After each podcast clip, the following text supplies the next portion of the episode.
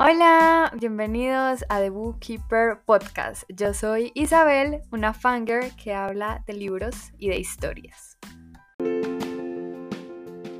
Hoy les traigo el último episodio del año. Es increíble el 2023.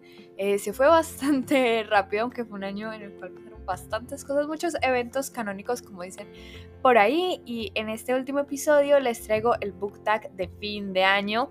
Ese ya es tradición. Realmente en esta época es pura tradición lo que hacemos, peores, mejores lecturas, mi año en Goodreads, entonces se vienen episodios que hago todos los años y pues realmente vamos a empezar como con este que siempre es el primero porque es como una especie de resumen em, del año, entonces tenemos todos los meses y cada mes tiene como una pregunta o una premisa y les voy contando con solo los libros que leí este año. Entonces tenemos el primer mes, enero, el primer libro que leíste en el año y ese fue El reflejo de la bruja de Raiza Rebeles.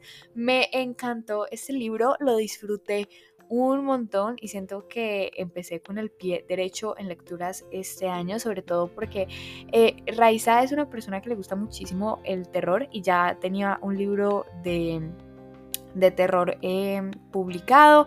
No lo he leído porque no me gusta el terror, no, son, no soy muy fan, no me gusta asustarme. Entonces me acuerdo que cuando dije voy a empezar a leer este libro, yo estaba como, por favor, que no tenga muchas escenas de terror, que no vaya a ser eh, creepy. Y la verdad es que no lo fue. Si tiene una escena que la tengo muy grabada en mi cerebro que dije, uy, wow. Esto fue eh, bastante gráfico, pero nada grave, todo eh, en su medida. Y siento que el libro está muy bien escrito y tengo muchísimas ganas de leer más cosas de esta autora porque creo que tiene mucho potencial. Definitivamente no es el mejor libro de la vida, ni ni va a ser el libro pues de la carrera de Raiza, pero sí se nota que es una muy buena autora y que todo el empeño y el amor que le puso este libro se nota bastante y es un muy buen libro, lo recomiendo bastante y me gustó empezar el año con esta lectura. Después tenemos Febrero, el libro más corto que leíste en el año y yo pensaba que iba a ser eh, Desayuno en Tiffany's, pero no, resulta siendo un libro que he discutido mucho estos últimos meses porque no me gustó ni cinco, y es Carne de Astronauta, Sol Inferno de Luis A. Suescun, con 132 páginas, y qué bueno porque eh, no hubiera soportado otra página más de este libro. Fue una experiencia que no repetiría, no recomiendo el libro, no lo lean. Si quieren saber más eh, de este libro y de mis pensamientos, es más, lo leí con una amiga, con Vale. Eh, creo que el episodio dura como 40 minutos. Entonces vayan a escuchar ese episodio que hablamos eh, sin pelos en la lengua de este libro. Hay cosas, eh, entre comillas, eh, rescatables como la idea del libro, de resto nada es rescatable. no mentiras, pero es una conversación muy buena, entonces si quieren vayan a escucharla. Pero me alegro que haya sido el libro más corto porque no hubiera soportado otra página más. Y en marzo tenemos escritora mujer favorita del 2023. Y resulta que viendo todas las autoras que he leído este año, que han sido muchas y siento que eh, mucha calidad, iba a poner a Raiza porque eh, pues, lo que les digo fue todo un descubrimiento para mí y me gustó mucho, pero pues como ya estaba en, en otra pregunta, pues decidí poner a Ley Verdugo. Resulta que yo esta autora la llevo leyendo ya varios años y no la había puesto en, en, esta parte del book tag, nunca la había mencionado como mi escritora favorita. Entonces siento que merece aquí su puesto, sobre todo porque este año leí la biología del rey marcado y me gustó muchísimo. Eh, si hay cositas obviamente que se tambalean, que si han escuchado los wrap-ups, saben cuáles son, pero siento que Labor Dugo es una de esas autoras a las cuales admiro muchísimo y no me pierdo un libro de ella, quiero leer absolutamente todo lo que esta mujer escriba, entonces siento que entra dentro de mis escritoras favoritas de este año. Después tenemos Abril y es el mejor libro infantil de 2023 y saben que a mí me gusta leer eh, libros infantiles, no me molesta, siento que son un soplo de aire fresco entre lecturas tan pesadas y los libros eh, infantiles siento que tienen eh, cierta magia, sí, como cierto brillo que me gusta bastante. No voy a decir que los otros libros adultos o, o Mirror no lo tienen porque siento que cada género y cada edad pues tiene su magia, pero definitivamente me gusta leer uno que otro libro infantil y este año no leí ninguno. Ninguno. El más infantil que logré encontrar es Ever After High, la segunda parte, Destino Real, Espíritu Rebelde, escrito por Shannon Hale. Y me quedo con este porque sí siento que de pronto no es infantil, infantil como con ilustraciones, ¿por qué no? Pero sí es muy Mirrorway y me gustó bastante esta saga. Siento que me saca muchas risas, eh, podemos profundizar más en los personajes. Yo soy súper fan de la serie, me encanta, me fascina. Entonces, eh, me gusta mucho entrar como a este universo y pues diría que entraría aquí medio en lo infantil, ahí un poquito a fuerza, pero es que la verdad no, no leí nada más y leí una novela gráfica, Idiotizadas, de Moderna del Pueblo. Y normalmente las novelas gráficas algunas veces entran dentro de mejor libro infantil, pero esta no, esta yo siento que para nada es infantil, es todo menos infantil, entonces pues no entraría en esta pregunta. Después tenemos Mayo, libro con la portada más bonita del año, y esto no lo tuve que dudar, fue La corte del eclipse de Claudia Ramírez Lomelí. Eh, saben que esta saga me fascina, me encanta y las portadas son preciosas, no solo la de este libro, este cierre de trilogía, sino todas, pero definitivamente eso me gusta mucho porque el color azul es mi color favorito, entonces es simplemente preciosa, hermosa, me encanta, me fascina así. Yo sé que las tres portadas son muy parecidas y el morado también me encanta, pero pues este fue el libro que leí este año, entonces tiene que aparecer acá. Pero también leí otros libros eh, con portadas bonitas, pero definitivamente La Corte del Eclipse se lleva la corona. Después tenemos junio, mejor audiolibro del año. Y este fue mi año de los audiolibros, de verdad que los disfruté mucho. Y aquí tengo dos respuestas porque siento que lo divido en dos en cuestión de audiolibro. Los mejores libros que yo leí este año, les doy un spoiler de mi mejor lectura de este año, yo creo que es El Arco de la Guadaña, que son tres libros, Ciega, Nimbo y Trueno, escritos por Neil Schusterman. Yo amé esta historia con todo mi corazón. Y genuinamente son unos audiolibros que están muy bien hechos, eh, muy bien narrados, me encanta, me fascina el formato audiolibro en este sentido.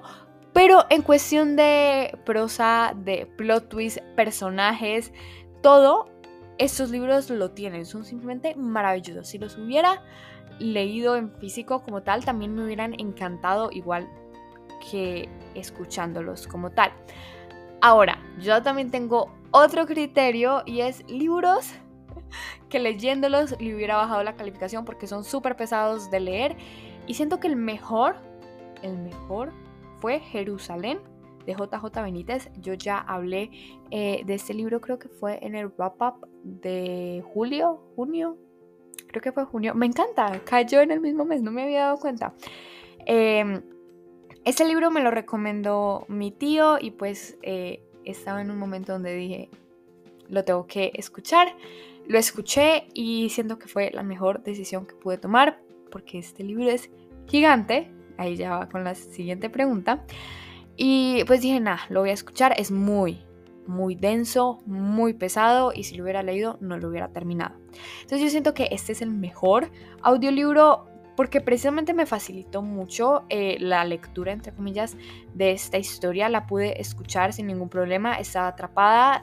Hay ciertos momentos donde, pues, para mí hay como sensibilidad eh, frente a ciertas violencias y cosas. Pero en general siento que es el mejor porque el otro audiolibro que escuché que me ayudó muchísimo, que si lo hubiera leído no hubiera sido igual, es La casa en el mar más azul de TJ Klune. Ese también fue un muy buen audiolibro. Fue increíble, de verdad. Me gustó muchísimo las actuaciones de las voces. Fueron maravillosas, pero para mí el que definitivamente se ganó la corona es Jerusalén porque me ayudó muchísimo a poder terminar esta historia y si lo hubiera leído no lo hubiera terminado.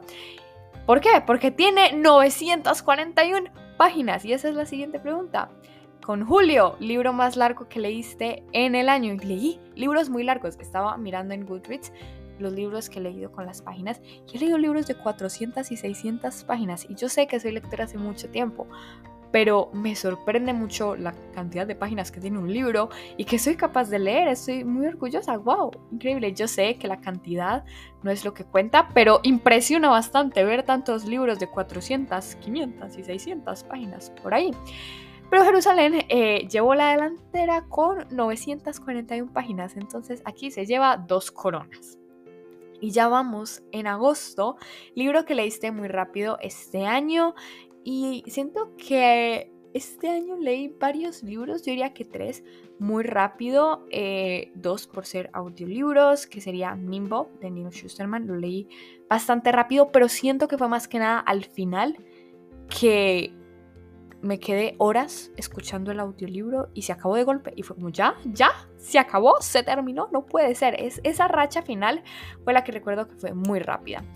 También eh, La hipótesis del amor de Ali Hazelwood, ese lo leí y lo leí en tres días creo, fue muy rápido, pero el que se lleva la corona fue Viaje al centro de la Tierra de Julio Verne, este lo escuché en audiolibro y ese también es uno de esos libros que no hubiera leído como tal, sino que lo escuché y lo escuché muy rápido porque es un audiolibro que está actuado, es decir, Dicen que se cierra la puerta y tú escuchas cómo se cierra la puerta. Dicen que cantan pajaritos y tú escuchas a los pajaritos. Y hay muchas como pausas dramáticas, como yo les digo. Entonces eh, lo escuché a velocidad creo que por 2 o 1.8, no recuerdo, pero sí lo escuché muy rápido. Entonces eh, lo terminé en un día porque el libro como tal tampoco dura mucho, creo que dura como 5 horas, 6 horas. Y estoy planeando en estos días también escuchar otro audiolibro de Julio Verne. Entonces, eh, estos se escuchan muy rápido, rapidísimo. Entonces, eh, este fue el que leí más rápido, no tanto porque estuviera súper enganchada, que, que sí quería escuchar la historia, sino más porque es, es muy pequeño, la verdad. Vamos con septiembre, un mes muy feliz en este podcast porque es mi cumpleaños y el cumpleaños del propio podcast. Entonces, un libro de un autor nacional que leíste este año y la verdad mi truquito para esta pregunta es eh, la editorial Calixta.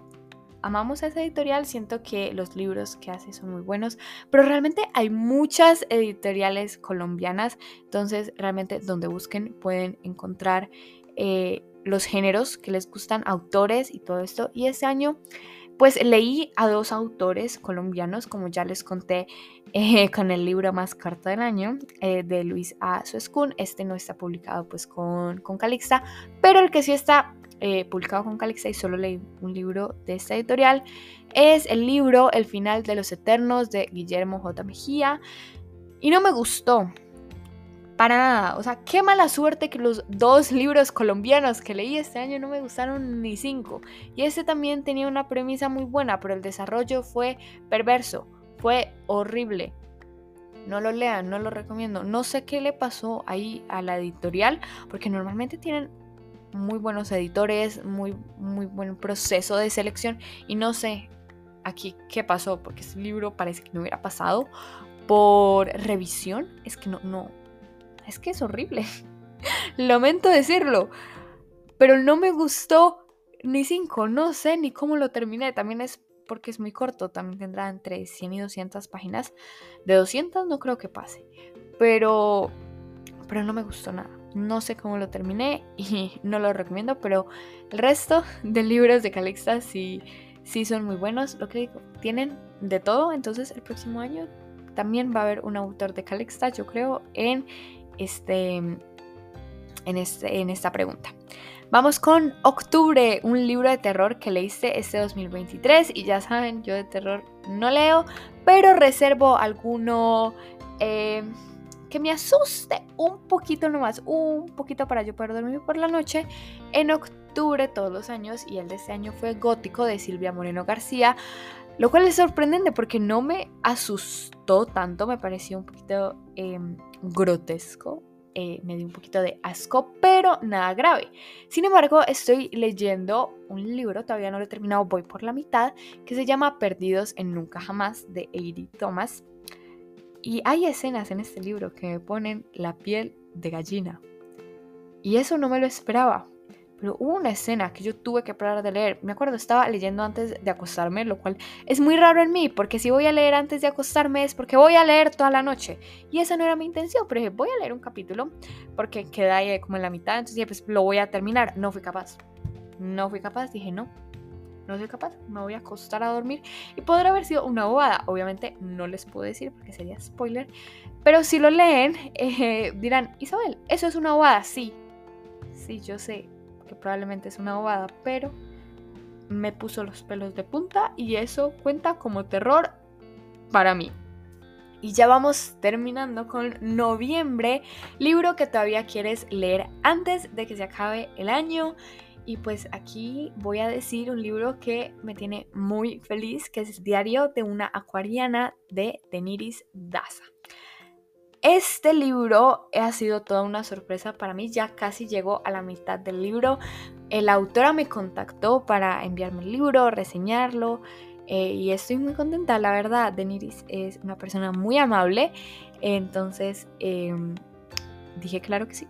¿Por qué no? ¿Por qué no lo voy a leer? Y, pues ya después les contaré más a detalle absolutamente todo y probablemente vaya a venir al podcast el próximo año, lo voy a dejar ahí, pero ya casi voy llegando a la mitad y ha sido un libro eh, sorpresa, la verdad. Me ha gustado bastante, eso sí le tengo que decir. No, no sorpresa en, el mal motivo, sino en el buen.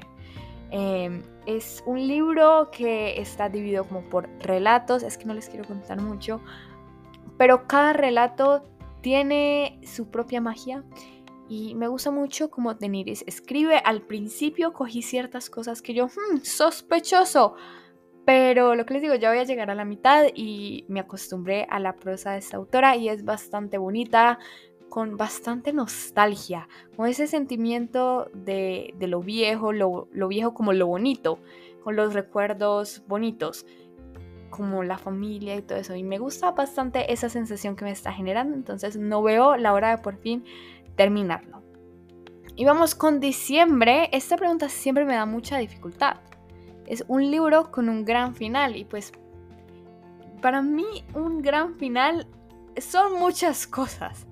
Entonces, hablar de un gran final sin spoilers es muy difícil, pero voy a hablar de tres libros acá sin decirles mucho, pero si han leído estos libros, siento que cuenta como varios caminos de finales. Por un lado tenemos final de saga, final de trilogía, trueno, Neil Schusterman, qué belleza de final, un poquito, no es agridulce, pero sí siento que es muy realista, es muy acorde con lo que nos venía contando el autor, entonces te da esa sensación como de realidad.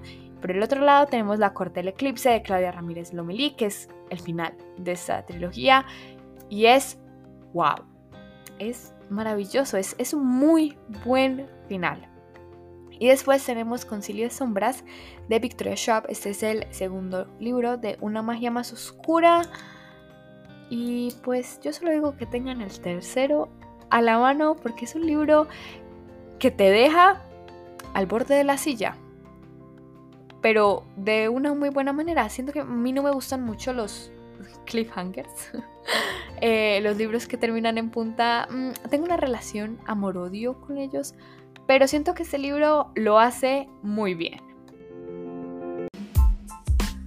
Y bueno, eso fue todo por el episodio de hoy. Espero que les haya gustado mucho. Gracias por acompañarme este año 2023, que fue un año muy bueno. Y pues bienvenidos al 2024. Increíble. Espero seguir grabando episodios y que también me sigan escuchando. Nos vemos el próximo año. Increíble decir eso. Entonces les mando los mejores deseos y claro que sí, las mejores lecturas. Yo los veo en el próximo episodio. ¡Chao!